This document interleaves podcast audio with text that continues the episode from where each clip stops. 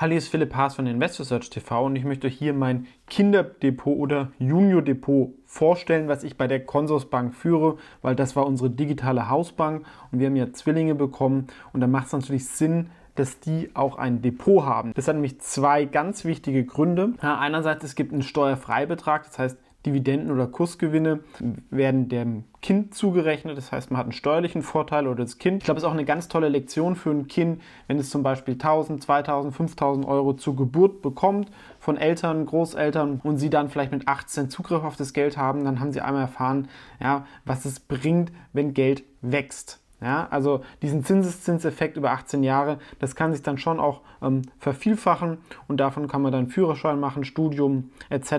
Und das ist natürlich schon eine gute ähm, Lektion, die man da gelernt hat. Ähm, wie gesagt, wir haben das bei der Consorsbank 10.000 Euro und wir sehen, ähm, ich habe da eine Mischung gemacht. Aktuell sind da sechs Positionen drin, das heißt, man kann noch ungefähr drei Sachen kaufen.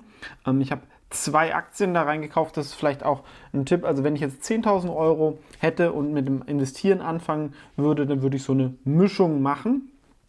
Hier sind zwei ETFs drin, ein ähm, MCI All Country World Index, das heißt, das ist wie der MSCI World nur mit noch ein bisschen Emerging Markets dabei und den Nasdaq 100. Ja. Ich glaube, damit deckt man einfach den spannendsten Sektor ab mit dem Nasdaq und den gesamten Markt. Ich sage langfristig braucht man eigentlich, wenn man ETFs macht, nicht unbedingt mehr. So sehen die aus ähm, bei Consors. Und ich habe zwei Wikifolios von mir noch da, nämlich das Venture Capital Strategies, wo ich in Wachstumsunternehmen investiere und das Investor Search Stock Picker. Und ich habe auch die meiner Meinung nach zwei besten Aktien der Welt gekauft, nämlich Amazon und Alibaba. Sind wir auch schon leicht im Plus und werde vielleicht auch noch eine ähm, Google oder Alphabet kaufen. Also hier werde ich noch, ähm, wie gesagt, 2000 Euro sind noch übrig, werde ich noch zwei Aktien kaufen und vielleicht dann auch mal einen Sparplan irgendwann einrichten. Aktuell ist es aber erstmal diese Summe. Was aber viele Leute halt auch ähm, unterschätzen, wenn man einmal 10.000 Euro investiert, ähm, und es 20 Jahre liegen lässt, ist es besser, als in 20 Jahren irgendwie jeden Monat einen hohen Betrag zu machen. Man kann hier einen Sparplan auch einfach ähm, abschließen. Ich glaube, ich ab 25 Euro ähm, ist es kostenlos. Ich kann hier also einen neuen Sparplan machen, zum Beispiel mit einem ETF. Ja, und ich kann aber auch ganz natürlich einfach eine Aktie kaufen. Und es an, wenn ich hier einfach auf Order aufgeben klicke.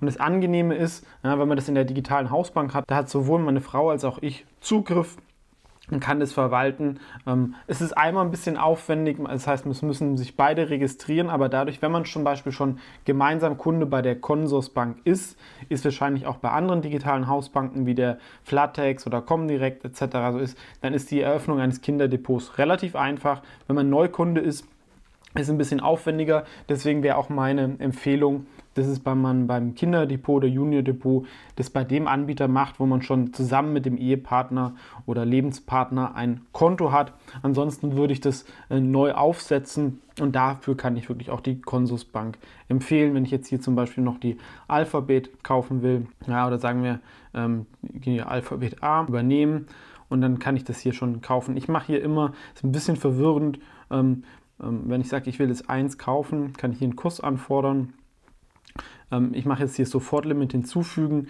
weil manchmal verändert er sich kursig und sage 1122. Gehe weiter zur Freigabe.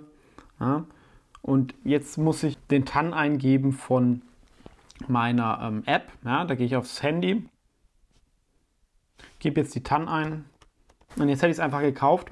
Allerdings war mein Limit zu niedrig. Jetzt hier kann ich mir auch noch den Kostenausweis anschauen. Wären jetzt ungefähr, weil es außerbörslich ist, 20 ähm, Euro mit dem Ausstiegskosten. Ja, also ein, einmal wären 10 Euro, das ist in Ordnung. Es gibt günstige Anbieter, aber für eine digitale Hausbank ist das okay.